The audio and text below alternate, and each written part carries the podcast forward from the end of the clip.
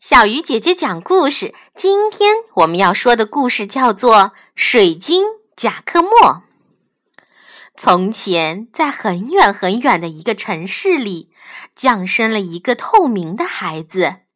透过他的四肢，人们能看见空气和水是如何穿过他的身体。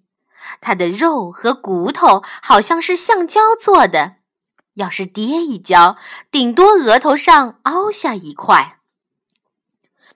人们看得见他的心脏跳动，看见他的思想像他们鱼缸里的彩色鱼一样在跳跃。有一次，由于犯了个错，孩子撒了个谎，人们立即能看到他额头后面好像有一个火球。他说出了真相后，火球就熄灭了。打这以后，他一辈子再也没有说过假话。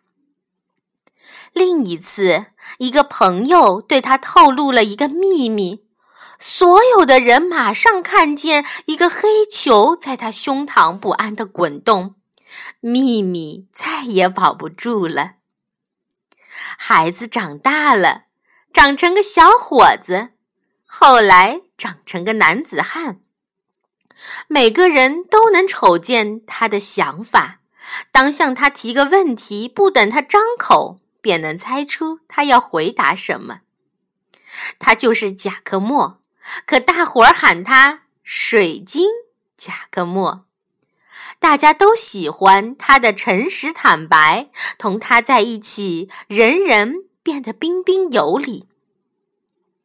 不幸的是，在这个国家里，一个残暴的独裁者执了政。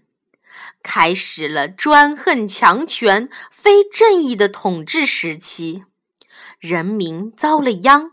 谁要是敢抗议，他便会消失的不留丝毫痕迹；谁要是敢造反，他就会被枪毙掉。穷人们受到了百般的迫害、侮辱和欺凌。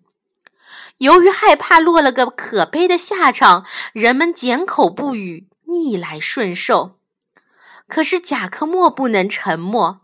即使不开口，他的思想也在替他说话。他是透明的呀！大家从他的额头后面看见他恨透了暴君的非正义和残忍的思想，轻蔑他，谴责他。后来，人们偷偷地重复贾克莫的思想，怀着希望。暴君下令逮捕了水晶贾克莫，把他关进最黑暗的监狱里。可是，奇怪的事发生了：贾克莫关在里面的那间牢房的四壁变成了透明的。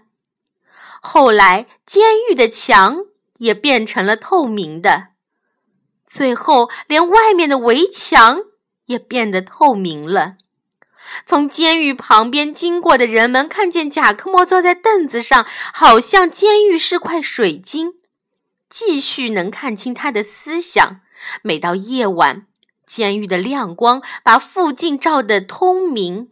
暴君坐在他的宫殿里，叫人拉下所有的窗帘，好不看见他。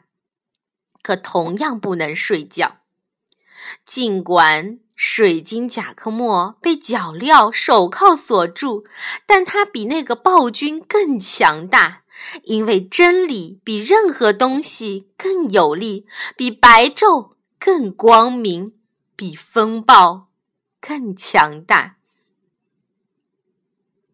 如果大家都像贾克莫一样透明纯洁，那么这个世界会美好很多。事实是，没有谁可以像水晶一样清澈透明，但真诚的力量是不容置疑的。诚以待人总是没错的，亲爱的小朋友，我们要做一个诚实坦白的好孩子是没错。当然，替别人保守的秘密还是不能随便说的哟。好了，小鱼姐姐讲故事，今天就到这里了，我们明天再见。